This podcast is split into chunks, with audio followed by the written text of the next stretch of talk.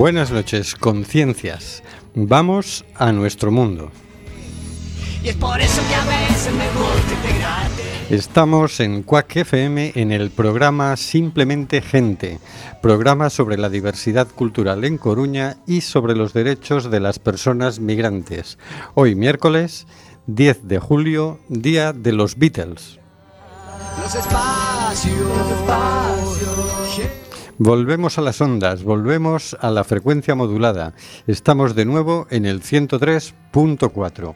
Las ciudadanas y ciudadanos tenemos derecho a comunicar, mal que le pese a la Junta de Galicia que recurrió la sentencia del Tribunal Superior de Justicia de Galicia que nos reconoce el derecho a emitir en frecuencia modulada. Por cierto, el Tribunal Supremo resolvió no admitir a trámite ese recurso de la Junta, a la que además le impuso el pago de las costas procesales. Cuac vuelve. Recuerda, nos puedes enviar tus opiniones y comentarios en directo por WhatsApp al 644-737-303 o por Facebook a simplemente gente en Quack FM. Nos encanta saber que estás ahí. Seguimos denunciando los vuelos de deportación de inmigrantes que realiza Europa por medio de las compañías Air Europa, Aeronova y Swifter. No vueles nunca con esas compañías. En esto no cambiaron las cosas con el gobierno de Pedro Sánchez. Tenemos en control al mago de las ondas, Carlos Reguera. Hola, Carlos. Hola amigos y amigas, un nuevo programa. Vamos para allá. Más allá de las ondas tenemos al señor García. Buenas noches, señor García. Buenas y veraniegas tardes caminando hacia noches. ¿Qué es lo que impide que nos pongamos de acuerdo? ¿La tozudez o querer quedar por encima de las otras personas? Si es lo primero, ¿para qué queremos políticos tozudos incapaces de dialogar? Y si es lo segundo, ¿para qué queremos políticos altaneros que son incapaces de mirar a su alrededor? Muy buena pregunta, señor García. Lo meditaremos en profundidad. También más allá de las ondas tenemos a Óscar G. Buenas tardes, Óscar. Hola, buenas tardes. ¿Qué, ¿Qué tal va por ahí el verano? ¿Ya estáis disfrutando, ya estáis siendo mecidos por las olas del mar? Bueno, ¿O eh, sí, ¿no? Sí, Yo no, pero vamos, mucha gente sí. Hoy estamos a 25 grados, o sea, estamos ya de verano, sí. Bueno, 25 grados. eh, Que los pillara, ¿eh? Sí, hombre, mira, aquí estamos, hoy no, pero hemos estado a 40 y pico. Os doy 5, así estáis ya a 30 y nosotros a 35. Eso ya, ¿no? Joder, Para hacer la media, Oscar, para hacer la media. qué calor me está entrando, madre mía. Bueno, bueno, pues a ver si el señor García y yo nos iremos un par de semanitas a descansar. No hace falta, le tengo que llevar al balneario como todos los años. Así que eso, que un par de semanitas no estaremos, pero prometemos estar aquí en el último programa de la temporada. Ah, o sea, la mm, semana que viene y la próxima no estaréis. Exactamente, pero el, el último de la temporada aquí sin Sí, falta. para brindar por... Efectivamente. por la temporada. Por el nuevo mes que entra al, al día siguiente. Sí, porque otra cosa no sabemos si va a entrar. No. Y en el estudio José Couso todavía no ha llegado María, pero llegará. Eh, está un servidor, Rubén Sánchez, que hará lo posible porque fluya este amordazado programa. Amordazado, porque seguimos amenazados por la ley Mordaza. Por cierto que Amnistía Internacional ha puesto en marcha una campaña para exigir la modificación de la ley Mordaza. Entra en su página web y firma. Estamos en el programa Simplemente Gente en Quack FM, emitiendo nuevamente por el 103.4 de la frecuencia modulada. Y vamos con el editorial. Personas refugiadas, desobediencia civil. Llevamos años denunciando la política migratoria de la Unión Europea y particularmente del Estado español, porque produce muertes, sufrimiento e incumplimiento de varios derechos humanos. Las personas tenemos derecho a la libre circulación y no tiene ningún sentido atentar contra este derecho.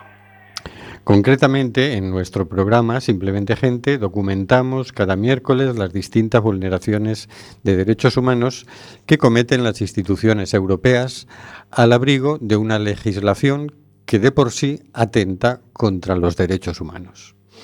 En los últimos cuatro años, esta situación se ha agravado por la respuesta inhumana que ha dado Europa a la emergencia de personas refugiadas procedentes principalmente de la guerra de Siria.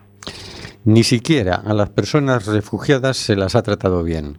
Al contrario, se las hacina en campos de refugiados con condiciones inhumanas mientras se dilatan los procedimientos de asilo vergonzosamente. Los movimientos sociales hemos denunciado estas situaciones, las hemos ilustrado y documentado, hemos hablado con las instituciones en los niveles local, autonómico, estatal e internacional. Hemos hecho difusión y sensibilización, pero salvo la creciente toma de conciencia por parte de un sector de la población, el resultado institucional es prácticamente nulo. En realidad, las instituciones lo que están haciendo es tratar de tapar la información para que la población no vea lo que está pasando. Nos presentan un relato falso. Externalizan las fronteras pagando a los países del norte de África para que hagan el trabajo sucio. Dificultan la labor de los colectivos que defienden los derechos de las personas migrantes. En definitiva, tratan de generar un apagón informativo sobre el tema, pero no dan ni un solo paso en dirección a un mayor respeto a los derechos humanos. Decenas de miles de muertes no son suficientes para hacerles cambiar.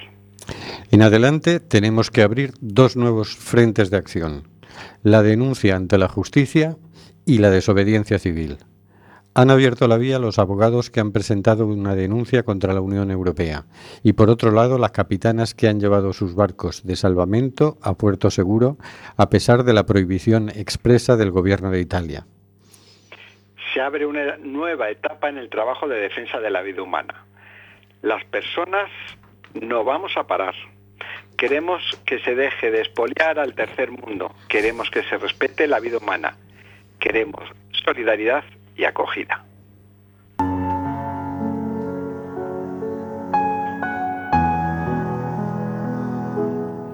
Cositas de la actualidad por el señor García.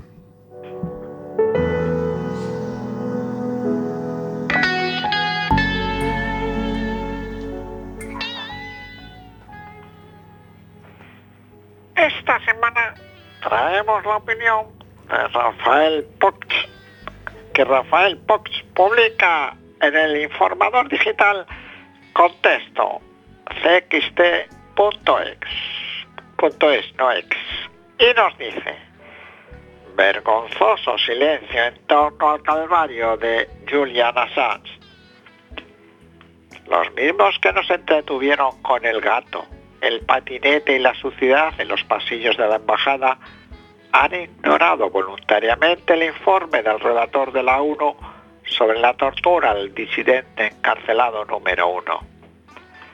El relator especial del Alto Comisionado para Derechos Humanos de la ONU, el suizo Nips Malfer, logró en mayo obtener permiso para visitar a Julian Assange en la prisión británica de alta seguridad de Balmarks. Melzer y dos reputados expertos médicos, uno de ellos psiquiatra y otro forense, reconocieron a Assange. El 31 de mayo, hace más de un mes, el relator divulgó las conclusiones del peritaje médico realizado. Malfer es profesor de Derecho Internacional en la Universidad de Glasgow y no era en absoluto un admirador del fundador de Wikileaks. De hecho, solo aceptó la misión que le encomendó la ONU después de que los abogados de Assange y una doctora pelearan en dos ocasiones solicitando un peritaje del alto comisionado de Naciones Unidas.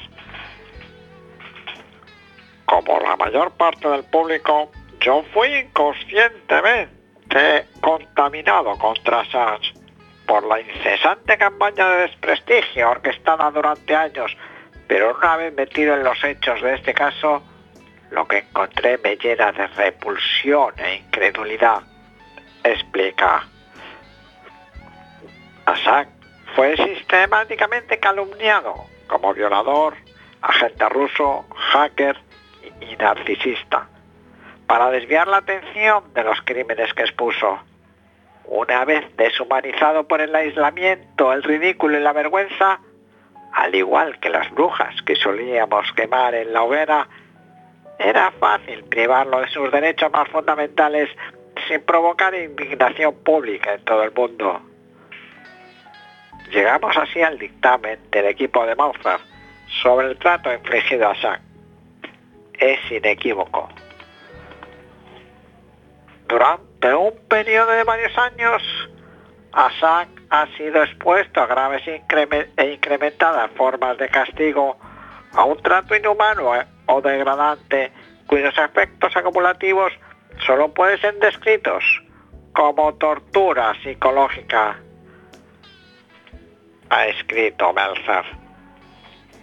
En 20 años de trabajo con víctimas de guerra, violencia y persecución política, nunca me encontré con un Estado, no, con un grupo de Estados democráticos compinchados para aislar, demonizar y abusar deliberadamente a un individuo durante tanto tiempo y con tanta despreocupación por la dignidad humana y la lealtad, sigue diciendo el informe.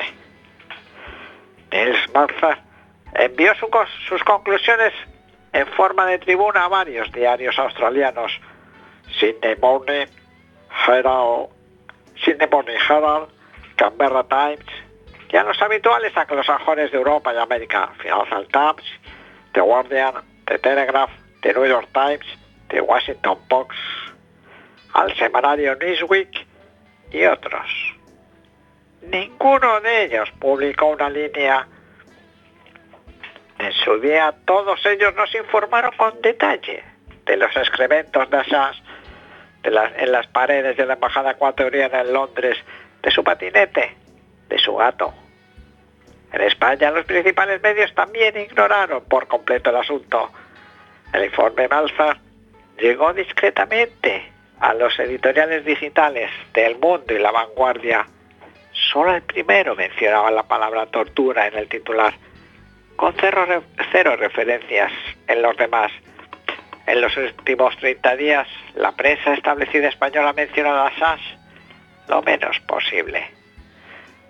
En todo el mundo occidental los medios de comunicación participaron voluntariamente, vía el silencio y la denigración, en esa persecución colectiva denunciada por el relator de la ONU y cuyo principal motor se encuentra en el Pentágono, según fuentes de la administración Obama, declaraciones al abogado George Robertson.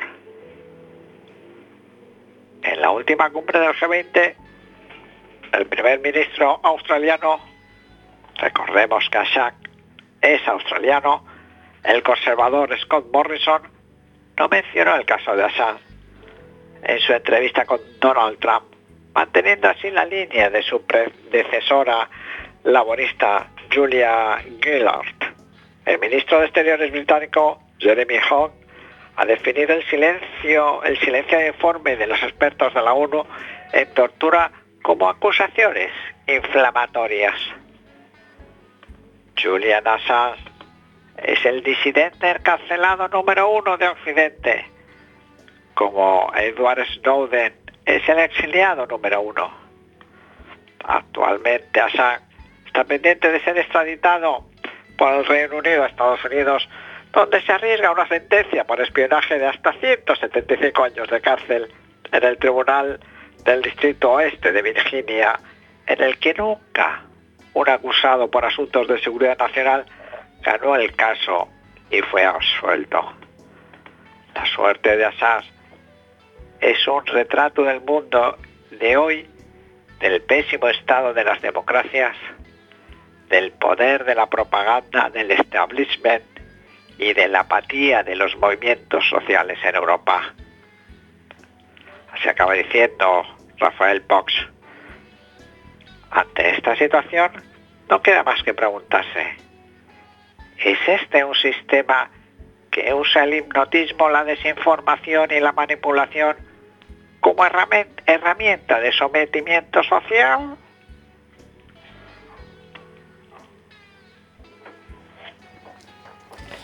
Pues yo pienso que sí, que, el, que el principal, la principal forma de manipulación de los medios hoy en día es silenciar una buena parte de la realidad. Silencian mucho de los movimientos sociales y silencian cuando hay que informar sobre, sobre vulneraciones de derechos humanos, ahí se están muy calladitos o lo, lo tocan de pasada, ¿no?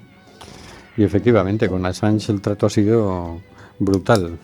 Se encarnizan en publicar detalles que deterioran su imagen pero no dicen nada sobre este informe del, del relator de, los de, la ONU, ¿no? Es una barbaridad, porque este hombre ha hecho mucho por todos. Sí, es, eh, es, muy triste cómo mm, se, se, no sé, da la sensación de que se le ha utilizado también cuando sacó toda la información, cuando, bueno, y la que está sacando Wikileaks, ahora menos, pero toda la... Eh, por ciertos sectores se le encumbró, por ciertos medios se le encumbró y ahora ha pasado a ser eh, eso, lo que dice Rafael Poch, un, un Mindundi, un, un cualquiera que, que, que, no hay, vamos, no, no que respetar, sino que ni siquiera que, que escuchar. Me, me llamaba mucho la atención y la verdad es que seguro que si no es igual es muy parecido el paralelismo que hacía con, con las cazas de brujas de otras épocas, ¿no? Esas mujeres tan tenebrosas y peligrosas que se comían niños y hacían eh, conjuros y cosas raras para que la gente del pueblo sufriera. Por eso decían de ellas, ¿no? sí, pues en realidad es la sensación Trabajaban con infusiones y cosas así para curar. Sí, cuidado, cuidado. Pero qué infusiones, qué infusiones, qué hacían, qué... qué, qué, qué... Pseudociencias. cuidado que es que vuelven. Cuidado, cuidado, cuidado que te veo que te saltas de rama y, y ya nos metemos en un lío.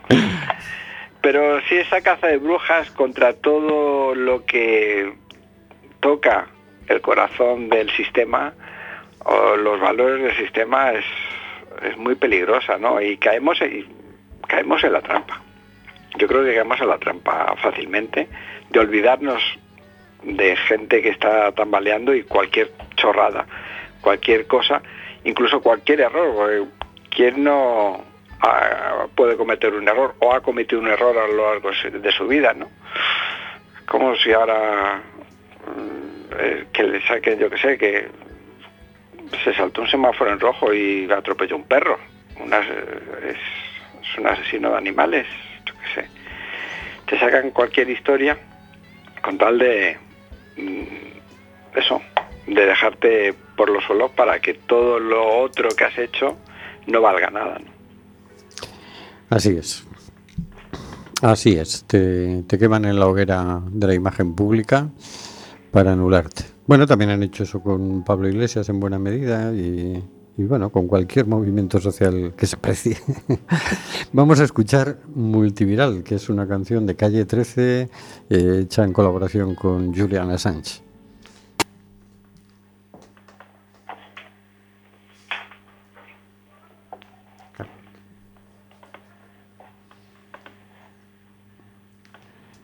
Nos lo están calentando en este momento, en la parrilla.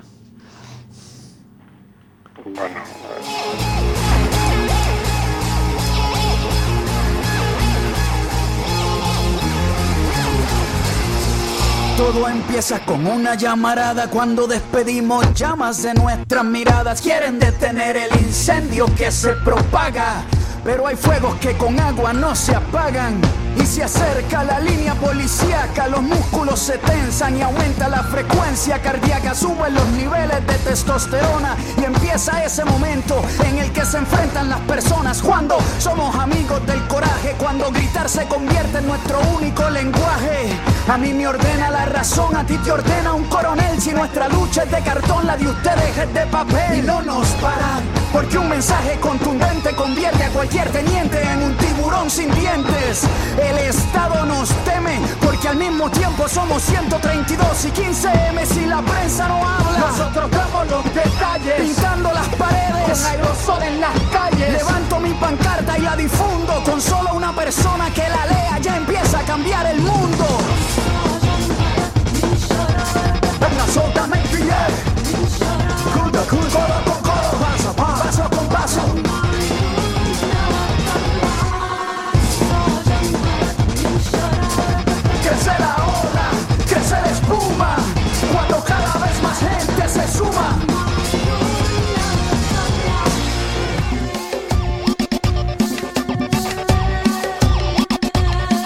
que controla, enfermarte para venderte medicina. Y no se endrogan, no se embrutecen. Cualquier pregunta que tengamos la adormecen. Son las mentiras recalentadas, nos alimentan con carne procesada y la gente sigue desinformada. Una noticia mal contada es un asalto a mano armada. Nos infiltramos, nos duplicamos, como las células nos multiplicamos. Al que no quiere caldo se le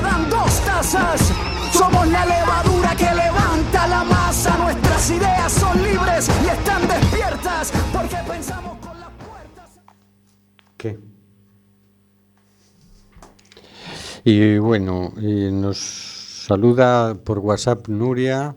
Hola, ¿qué tal? ¿Cómo estáis? Pues muy bien, Nuria. ¿Qué tal estás tú?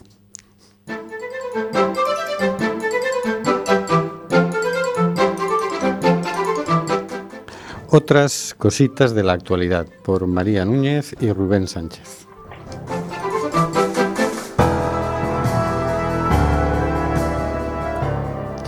La justicia absuelve al único acusado por la muerte de Samba Martínez y apunta a la responsabilidad de la Administración. En el diario.es, Gabriela Sánchez, 14 de junio de 2019. El juzgado ha absuelto al único acusado de la muerte de la mujer congoleña enferma de VIH. Un doctor del Centro de Internamiento de Extranjeros que la atendió dos veces pero no pidió ninguna prueba. Adelante, María. Está claro que la actividad del acusado fue uno de los factores que provocó el deceso, pero ni fue el único, ni mucho menos, y tampoco el más relevante. El juez destaca como otra de las causas la descoordinación entre el CIE de Madrid y el CETI de Melilla, donde sí le habían hecho un test de VIH. O sea, que al final eh, el Estado te, te retiene en unas dependencias contra tu voluntad, te priva de libertad y te trata de tal manera que te mata. Y no hay ningún responsable, ni el médico, ni la enfermera, ni el- la policía, ni el director del centro, ni el responsable político, nadie. Nadie es Lo que responsable. sucede es, el responsable es la administración, ese ente. En plan, aquí, aquí hay un responsable que se llama administración, que es un ente al que no podemos encarcelar ni poner ningún tipo de... porque es un ente, un ente intangible. La culpa es. fue del cha-cha-cha. Y el tema es que- es que, claro, a mí lo que me sorprende es que dice, vale, es, eh, dice aquí que está claro que la actividad del acusado fue uno de los factores que provocó el deceso, pero ni fue el único, ni mucho menos tampoco el más relevante. Es decir, tú contribuiste, pero como tu contribución no fue decisiva, pues ya está. Ya está. Ya está Lo dejamos en nada. Lo dejamos en nada porque, porque, bueno, aquí contribuyó mucha gente y si nos ponemos a meter a la cárcel a toda la gente, dejamos, dejamos al CITE sin personal y como no vamos a contratar personal nuevo, pues ¿para qué? ¿Para qué? De Bueno. todas maneras, yo no estoy de acuerdo en una cosa, que la administración sea un ente. Hay un ente, pero cada funcionario, cada empleado de la, mi- eh, que hay en la administración tiene una responsabilidad. Desde el BEDEL, que está abajo, tiene la responsabilidad de abrir, de cerrar el centro, de que entre o no entre la gente según la normativa o la función del centro, cada uno tiene una responsabilidad. El director del CIE tiene una responsabilidad. El secretario o el director general del que depende el director del CIE tiene una responsabilidad. El secretario de Estado del, que sea del, Ministerio del Interior tiene una responsabilidad. Y el ministro del Interior tiene una responsabilidad. Me parece esta sentencia una mm, una sentencia bananera, de república bananera, sinceramente. O sea, decir, ay, es que la, no, no, en la administración todos tienen una responsabilidad, todos los que firman, todos los que hacen una función. Eh, yo quería saber una cosa, eh, que a lo mejor estoy un poco, un poco, mm, Perdida. sí, perdida, Despistada. es decir, despistada exactamente. Eh, este juicio, eh, ¿por qué hay este juicio? Porque hay esta muerte, pero de repente alguien ha denunciado esta muerte. Sí. ¿Quién ha denunciado esta muerte? Creo que, re- que fueron varias ONGs, si no me Sí, equivoco. sí. Vale, y estas ONGs se quedan con esta sentencia y aquí no ha pasado nada. Es decir, vamos a ver, lo normal es que digan, bueno, vale, aquí la administración es, es- es este, este juzgado pues ha, ha- ha dado una sentencia pues no condenatoria de decir, bueno, aquí esto es culpa de la administración, esto es culpa, esto es como decir, es culpa de cómo funcionan las cosas. Las cosas funcionan mal y cómo funcionan mal, este chico ha salido mal parado, pero bueno, ya está. Ala, aquí, venga, todos para casa. Esto, vale, está muy guay para ellos, es decir, es muy, muy, para ellos está bien, pero eh, para la defensa de, de- para quienes pusieron este juicio, ahora debería haber una apelación. Porque está claro que hay culpables, y esos culpables, tanto dentro de la administración, vale, si es dentro de la administración, es lo que dices tú, vale. Este juzgado dice que fue la administración. Bueno, pues la administración tiene culpables.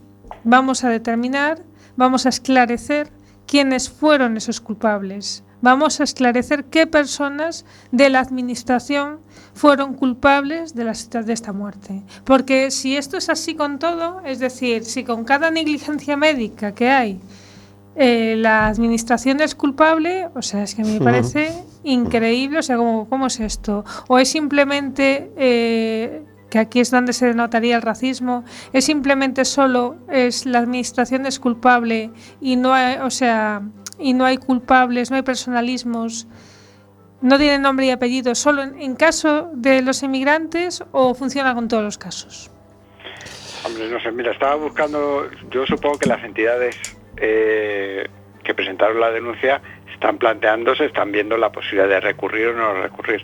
Hay una ley de responsabilidad de la administración que mm, este juzgado también podía haber eh, fijado la indemnización para los familiares de Samba Martínez. Eh, porque la- si es se ha dicho que la es culpable la administración, pues La administración igual- tiene que pagar. Efectivamente, igual que un médico te amputa una pierna cuando tú ibas a que te quitaron un tapón de cera en los oídos, pues el, el médico es el responsable y la administración tiene que indemnizar a esa persona. Eh, Entonces, en este caso, yo lo que me sorprende, yo no lo, he leído, tampoco he leído las sentencias, solo las noticias, que hayan responsabilizado y hayan, el juzgado haya, haya eh, indicado, haya sentenciado una indemnización, que sería lo suyo. Em, lo otro, yo entiendo que estarán pensando si recurrir o no. Eh, la justicia no es gratis. Mm, Entonces, claro, Sí. eso Lo que yo no sé que si, el- si los vericuetos legales lo permiten. Yo me he encontrado con casos, por ejemplo, de eh, personas que van al médico y le digo, tu tarjeta sanitaria, ay, es que no tengo papeles, es que tal. No, no te atiendo. O te atiendo, pero te, te emito una factura. Eh, vulneraciones claras ¿eh? de, de- de la ley, de decir, oye, perdona, soy una mujer embarazada, ni papeles ni tonterías, me tienes que atender y no atenderla eh, o soy menor de edad, me tienes que atender y no atenderlo. Y yo he querido poner denuncia y, y me han dicho la ONG, no, no hay forma de, no pierdas tiempo, no, no hay ni la figura legal con la que, poner la denuncia. Entonces no siempre es posible eh, continuar la película. Supongo que ellos lo estudiarán y si es posible continuará y si no, pues continuaremos nosotros, si no es por vía judicial, por vía de conciencia, que es la que es la que en el fondo importa, ¿no? Pero sí, estas cosas no pueden, no pueden suceder. Y siguen sucediendo. No nos vamos a meter con otra noticia que llevamos, tenemos en recámara desde hace un mes, pero la meteremos en el próximo programa, porque tenemos por ahí pendiente una entrevista. Así que vamos, ya que hoy es el día de los Beatles, vamos a escuchar una canción de los Beatles, digo yo, ¿no? Y nos ponemos en contacto telefónico con nuestro invitado. Vamos a escuchar Here Comes the Sun.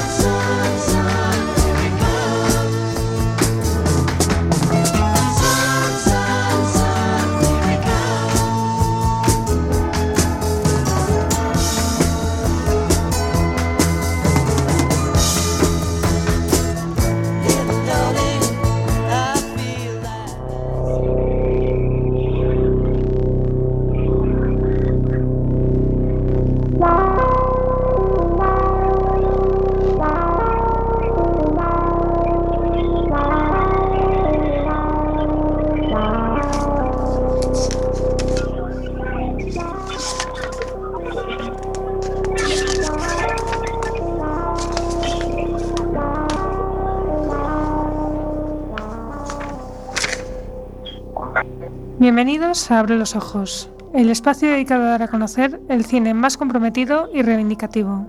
Un cine que nos invita a reflexionar abriéndonos los ojos a otras realidades. Un cine que ayuda a entender la diversidad de la humanidad y a despertar conciencias.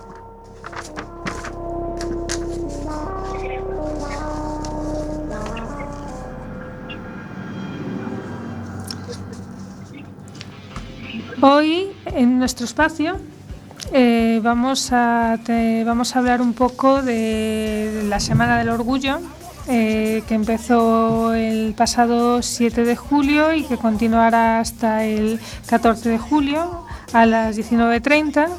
Y para eso eh, tenemos hoy con nosotros en el programa a Iván de la organización Orco. Buenas noches, Iván. Hola, ¿qué tal? ¿Cómo estáis? Encantado de que me hayáis invitado. Eh, Atlantic Pride es una semana de eventos lúdicos, culturales y reivindicativos con los que visibilizar la diversidad afectiva y sexual. Una iniciativa organizada por vosotros, por Orgullo Coruña, en la que lo festivo, lo cultural y lo público cohabitan de manera armónica con el objetivo de posicionar a Coruña en el mapa nacional e internacional de ciudades que conmemoran el Día Internacional del Orgullo LGTBQI. Bueno, Iván, cuéntanos, ¿cómo están marchando estas, estas, estas actividades? ¿Cómo está yendo la semana?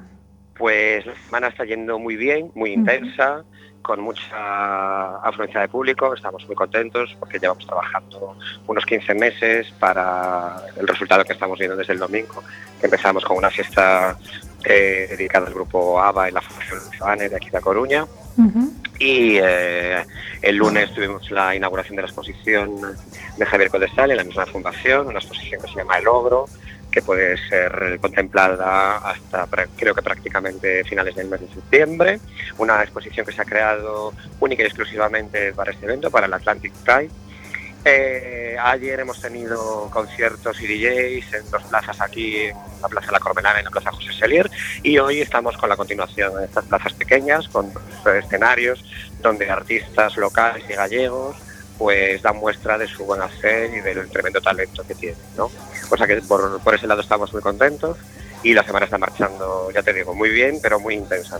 Vale, quería preguntarte, cuéntanos, porque aparte he visto que tenéis muchas más actividades y me interesa mucho, sobre todo, comentar las actividades que van a suceder en la Luis Joane, eh, porque he visto que en ellas eh, todavía queda una charla muy interesante, no sé si una o dos, porque es que ahora mismo no tengo con- conmigo el... Sí, dos, viernes y sábado, Ujú, mm, que se proyectarán una serie de cortos ujú. relacionados con eh, los colectivos LGTBI, lesbianismo. Sí, esta- Y- estas proyecciones se hacen en colaboración con un festival que se hace en el País Vasco llamado Sí. Cinegoac. Justo. Estás en lo cierto. Pues eh, eso será el viernes y el sábado, viernes por la tarde. ¿Cuántos, ¿Cuántos mal. cortos son? ¿Cuántos cortos se van a proyectar? Pues eh, alrededor de unos 3-4 cortos, si no han cambiado las cosas, porque sabes que esto de los programas varía eh, según el día, pero en principio creo que son 3-4 cortos y luego hay una, hay una charla coloquio. ¿Vienen Y- invitados eh, directores de los cortometrajes o...? Eh, eh, invitados de los cortometrajes, eh, creo que no, porque esto, eh, sí, he de serte sincero, está organizado por otro colectivo, que es Les Coruña. ¿Cómo? Eh, este, este, esta, estas charlas y esta proyección de cortos está organizada por Les Coruña. Les Coruña, que es una asociación Coruña de lesbianas, me imagino. Es otra, o sea, es justo, es otra asociación LGTBI de la ciudad. Sabes que para, la para organizar el Atlantic Pride hemos intentado contar con el apoyo, y así lo hemos conseguido, de los cuatro colectivos que cohabitamos aquí en la ciudad. Colectivos ¿Y cuáles sois? Eh, coméntame. Orgullo, Orgullo Coruña, Sí. Alas Coruña, Les Coruña y Casco, que es el comité antisida de aquí de la ciudad. mira tú.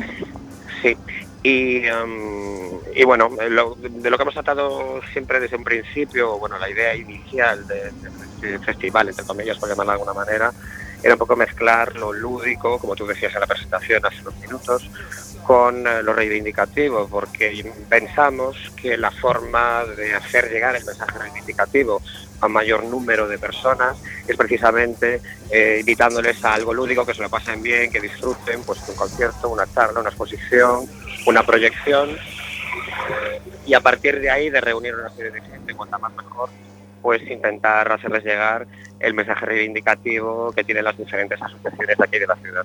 Vale, mira, ahí hay más actividades que me parecen muy interesantes, como eh, Animando la diversidad, realidades LGTBI en la historia de la animación y videojuegos. Intervienen Iker Freire y Mar Vieites. Sí, pues también un poco lo mismo. Intentamos darle variedad a lo que es el programa, ¿eh? no solamente el tema de lo lúdico, como te decía hace un momento. Nos parece muy interesante que cualquier tipo de actividad eh, relacionado con la cultura, con la música, con el pensamiento, no sé, que todo, eh, todo es perfectamente compatible y además eh, cuanto más diversas y más diferentes sean las actividades lúdicas, reivindicativas o culturales, eh, yo creo que es mejor para, para todos porque acapararemos atención de mayor número de gente y así cons- conseguiremos también llegar a un mayor número de personas que sepan que eso, habitan diferentes colectivos, que tienen una serie de inquietudes, de necesidades y que necesitamos el apoyo de todos y cada uno de los ciudadanos aquí de Coruña. Vale, ¿qué entidades, aparte de, aparte de las asociaciones de, que me has comentado, están, están apoyando, apoyando esta... esta Patrocinadores, ¿te fiesta? Mm, refieres? Patrocinadores, sí. Patrocinadores, eh, patrocinadores principales, la cervecera Estrella Galicia, contamos también con el patrocinio de Schweppes, eh, está también Pernod Ricard, que es una marca de alcoholes, Sí. está también Neograph, que es una empresa del grupo Camayo, que nos ha patrocinado todo el tema de la cartelería, pancartas, camisetas, eh, cartones pluma y todo lo necesario para llevar a cabo la comunicación, por decirlo de alguna forma, de este evento, tanto en redes sociales como luego todo lo que veréis en los diferentes escenarios que se van a desarrollar a lo largo de la semana. Eh, y luego pequeños patrocinadores, como puede ser Red Bull, por ejemplo, y luego también el Consejo de La Coruña, que ha puesto su granito de arena. Tenemos el, el patrocinio de la Concejalía de Turismo, que ha aportado eh, también su granito de arena para apoyar el tema de comunicación en redes sociales, en, en campañas con la compañía Booking, con la que tienen un convenio establecido.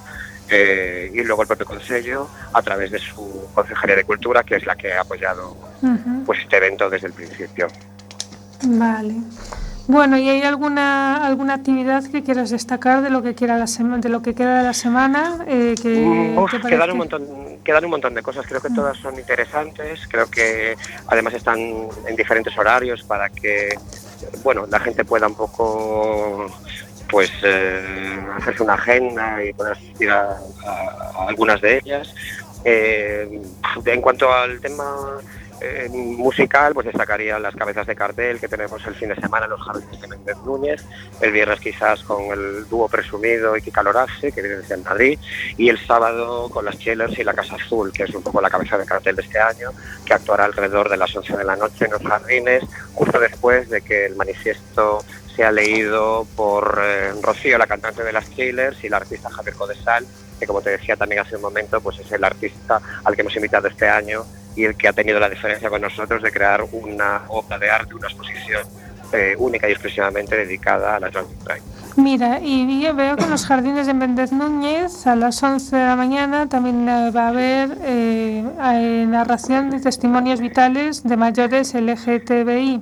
Sí, sabes que este año, eh, este año el orgullo está dedicado a las personas mayores relacionadas con el colectivo LGTBI, que es la temática un poco que se ha tenido como referencia para el tema de manifiestos y tal, y entonces tampoco queríamos dejar pasar la ocasión de, pues, de tenerlo en cuenta y de que se hiciera algo así. Precisamente eh, que uno de los eh, lectores del manifiesto sea Javier Codesal es precisamente por eso, ¿no? porque es un homosexual activista desde hace un montón de años, es artista y aparte pues es una persona que pertenece al colectivo LGTBI que es mayor de 60 años. Por eso nos parecía muy interesante que él fuera una de las dos personas encargadas de pues eso de leer manifiesto, así como CEO de las Chillers, es una persona joven, lesbiana, también muy activista y metida en todo lo que es el tema de los problemas relacionados con los colectivos LGTBI. Eh, nos parecía que el binomio de los dos eh, aportaba y que daba cabida un poco pues a todos los testimonios relacionados con los colectivos que están muy presentes hoy en día, ¿no? El lesbianismo, las mujeres, la tercera edad de los colectivos eh, y el activismo y la reivindicación. Muy bien, pues nada, eh, os deseamos mucha suerte, esperemos que todo vaya siguiendo como, como me estás comentando, con mucha gente, mucha afluencia de público. Bueno, os Y- esperamos también a vosotros y os Sí, por por habernos invitado a contar estas cuatro cositas en la radio, que siempre es de agradecer. Venga, pues muchísimas gracias, Iván. Venga, un besito para todos, hasta luego. Y bueno, muy interesante. Eh, Tienen marcha en los jardines de Méndez Núñez, en la Fundación Luis Sebane y eh, mañana estarán en la Plaza Cormelana y en José Selier. A partir del viernes se intensifica la cosa y el sábado es una maratón. El sábado empieza en la librería Berbiriana a las doce y media con una charla por la igualdad y visibilidad lésbica, presentación por Bárbara G. Vilariño de los libros Ninguna tortilla es mala y Deche. Charla con su autora Eli Ríos. En la Fundación Luis Sebani a las 6, Animando la Diversidad, Realidades LGTBI en la Historia de la Animación y Videojuegos, con Iker Freire y Mar Vieites. Y mm, en los jardines de Méndez Núñez empiezan a las 11 de la mañana con la narración de testimonios vitales de mayores. A las 12, de, bueno, de 12 hasta las 7 de la tarde habrá una carpa infantil con talleres para niños. A la 1 actúan Osdo Fondo da Barra. A las 3 Marcelo Dobode. A las 9 menos cuarto de Bollos Party y la Eterna DJ Set. A las 10 menos cuarto las chillers, a las 11 menos cuarto es la lectura del manifiesto, a las 11 la Casa Azul y a partir de las 12 y media DJ Flashback en Licho. Caray, Tienen un montón Toda de una semanita. ¿no? Sí, señor, sí, señor. Yo, pues muy bien. Y aparte me, es bastante estupendo que, que estén todos los colectivos relacionados con, bueno, que estén todos los colectivos incluidos dentro de este, de este orgullo coruñés. pues y sí, parece que hay gente que sí se sabe poner de acuerdo. Mm, menos mal. Menos, mal, es una esperanza. Menos mal. Bueno, Bueno, pues seguimos Tenemos con... que decir que siguen las exposiciones de Acampa hasta el Exactamente. 25 de julio. ¿Qué hay por ahí? Eh, pues tenemos eh, en el kiosco Alfonso, Boko Haram, Una guerra contra ellas, de Judith Pratt, Esclavas de una deuda, de Lorena Ross, Geografía del dolor, de Mónica González, y en Salvador Madariaga, Ellas también, de Ana Surinyac, Promesas que no puedo cumplir, de Santi Palacios, y en el Cantón Pequeño de la Avenida La Marina tenéis Ron Iñas, Náufragas, de Olmo Calvo. Continúan hasta el 25 de julio. Kiosco Alfonso, Sala Salvador de Madariaga y Cantón Pequeño. Y bueno, ahora de repente ahora nos va a sobrar tiempo para acabar el programa. Os habéis puesto a leer las actividades ahí, corriendo, Todo corriendo. Tenéis que haber escrito las fotos de las exposiciones de Acampa y qué hay en cada una y qué... y Bueno, claro. bueno, Vosotros que ya las habéis disfrutado, a los que estamos lejos. Bien, para la próxima te contamos un poquito más con pelos y señales. Pero vamos a contar un- una cosa. La segunda marcha mundial por la paz y la no violencia va habiendo poco a poco novedades. Sí. En- se ha confirmado por fin que el Papa va a recibir a la marcha mundial, que era una cosa que no estaba clara. Eh, Eh, pero mi pregunta es, ¿por qué es importante que lo reciba el Papa? bueno, es importante que lo reciban todos los presidentes de gobierno. Es Claro, decir, y como hecho- él es el, el presidente del gobierno del Vaticano, es Claro. como jefe de Estado Mayor del Vaticano. Claro. Es en Claro, ese además, sentido, ¿no? Él tiene también la, la cosa de que es un líder religioso. Es decir, también en la anterior marcha se adhirió, por ejemplo, el Dalai Lama Ujú. o se adhirió Desmond Tutu. Es decir, también son referentes que también deben posicionarse. Nosotros criticamos cuando, eh, frente a una guerra como la de Irak, ningún líder religioso puso el grito en el cielo. Entonces decimos, no, no, mejor que se posicionen, ¿no? Igual que este Papa se está posicionando con el tema de los refugiados, muy bien además, pues sobre este tema hacemos que se posicione todo el que, que podemos, ¿no? Entonces nosotros lo planteamos por la vía de que adhiérase a la marcha, ¿no? Entonces hay quien se adhiere y hay quien no. Bien, pues vamos a ver, el Papa pues va a hacer el- nos va a recibir, ¿no? Eso será en septiembre, parece. El 19 de septiembre en Italia se están moviendo. Se va a proyectar el documental El principio del fin de las armas nucleares, que tú entrevistaste al, Sí. al autor, en el Senado romano. Qué bien. O sea, ¿te imaginas en el Senado de España que proyectaran el documental? No, en el Senado de Roma. No, pero ahora van con corbata, no te imagines que van con, Pero con para las que los senadores, ¿eh? César, eh. Está muy bien que, que el Senado romano vea ese documental, ¿no? El 27 de septiembre en el Coliseum, ¿Lo verá Salvini? Salvini es el senador, no sé, yo creo que no. No, ese es, que es ministro del Interior, yo creo que es diputado. Pero bueno, Salvini es raro, hombre. es raro. Además, yo creo que no le entraría la ficha, ¿eh? Si Salvini, no sé yo, ¿eh? Pero bueno, siempre es bueno que lo vean cuanta más gente mejor. El 20 de septiembre en el Coliseum habrá también movida organizada por Peace Run y eh, que hacen un evento masivo en el Coliseum de Roma donde nos van a dar un premio a la segunda marcha mundial por la paz y la no violencia. Eh, organizan una exposición con 3.000 fotos en el exterior del Coliseum y habrá un acto en el interior del, del Coliseum. Pues mira, entre que lo privatizan y no, de momento lo podemos ir. Ah, van a privatizar el Coliseum. En el, en lo- en el punto más álgido de la crisis se habló de que lo iban a privatizar. No sé si al- igual lo privatizaron, ¿eh? Pero cuando hablamos del punto más álgido de la crisis, ¿a qué punto álgido de la crisis nos referimos? ¿Hace cuántos años? Pues yo creo ¿De qué que crisis? por allá por el 2012-2013 que estaban los italianos que s- cantaban por la calle, que salían. Era un momento muy emotivo porque era un desastre en todos lados, ¿no? Y yo creo que ahí es cuando se, se habló del, del tema. También Pero van a bueno, ¿qué privatizar el Pireo. O sea, en- en privatizarlo, es decir, yo creo que es un poco. eh, a ver, vamos a ver.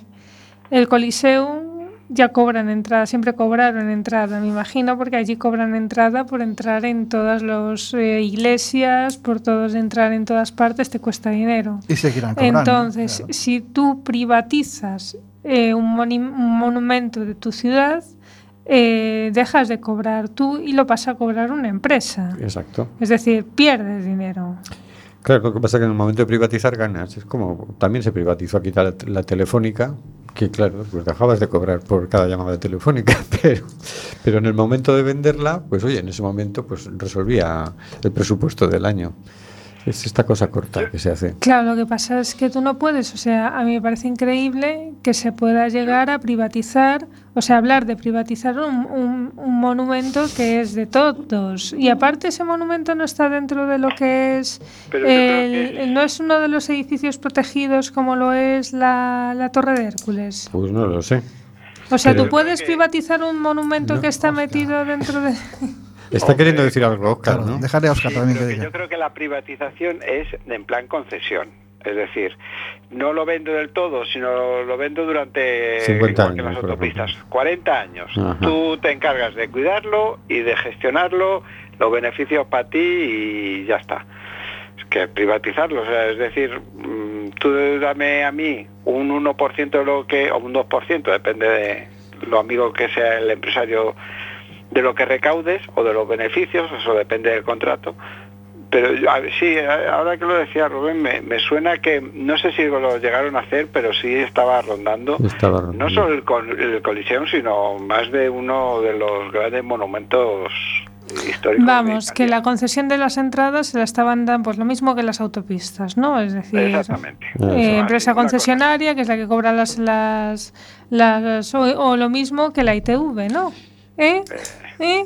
Y más noticias nuevas, con, más noticias buenas con la marcha mundial. Eh, también nos han invitado a la cumbre de premios Nobel de la Paz que será en México, en 18-22 de septiembre pone aquí. Y en Costa Rica se ha organizado una conferencia internacional sobre el tema la función de los ejércitos en el siglo XXI. Y en Mozambique, en Mozambique el equipo promotor de la Marcha Mundial quiere hacer un símbolo de la paz con 20.000 personas, que sería el mayor, batiría los récords, saldría en el Guinness de los récords de los símbolos humanos de la paz y de la no violencia. Bueno, son pequeñas burbujitas que van, van llegando. El anterior círculo se hiciera en el 2009 en, en Liciana y eran 10.000. O sea que estos quieren doblar el número. Fíjate, fíjate. Bueno, pues con esto, con esto y un bizcocho nos vamos hasta el próximo miércoles a las 9. Y eh, ya sabéis, estamos en Facebook, en simplemente gente en Quack FM, tenemos un blog chulísimo, Instagram. Tenemos Twitter, Estamos eh, muy bien en todas las redes. nos estamos haciendo muy cercanos, nos vamos poniendo a tiro de cualquiera, o sea, por decirnos cosas, no tenéis más que decirnos Sí, cosas. Nos ponemos en todas las esquinas. Quien no nos quiera oír o ver es porque no quiere. En fin. Hasta luego, Carlos. Hasta luego, amigos y amigas. Hasta luego, señor García. Nos vemos, en mi caso, en nuestro caso, en tres, dentro de tres miércoles. Ah, hasta luego, Oscar. Hasta luego, sí, sí, vamos a descansar un poco, que hay que ir al balneario, que si no el señor García no aguanta otro año y estos calores. Hasta luego, María. Hasta luego. Hasta luego, Marisa, Hortensia, Nuria, Maribel. Hasta luego, queridas y queridos oyentes. Está muriendo gente en el Mediterráneo. Nosotros hacemos este programa. ¿Qué vas a hacer tú?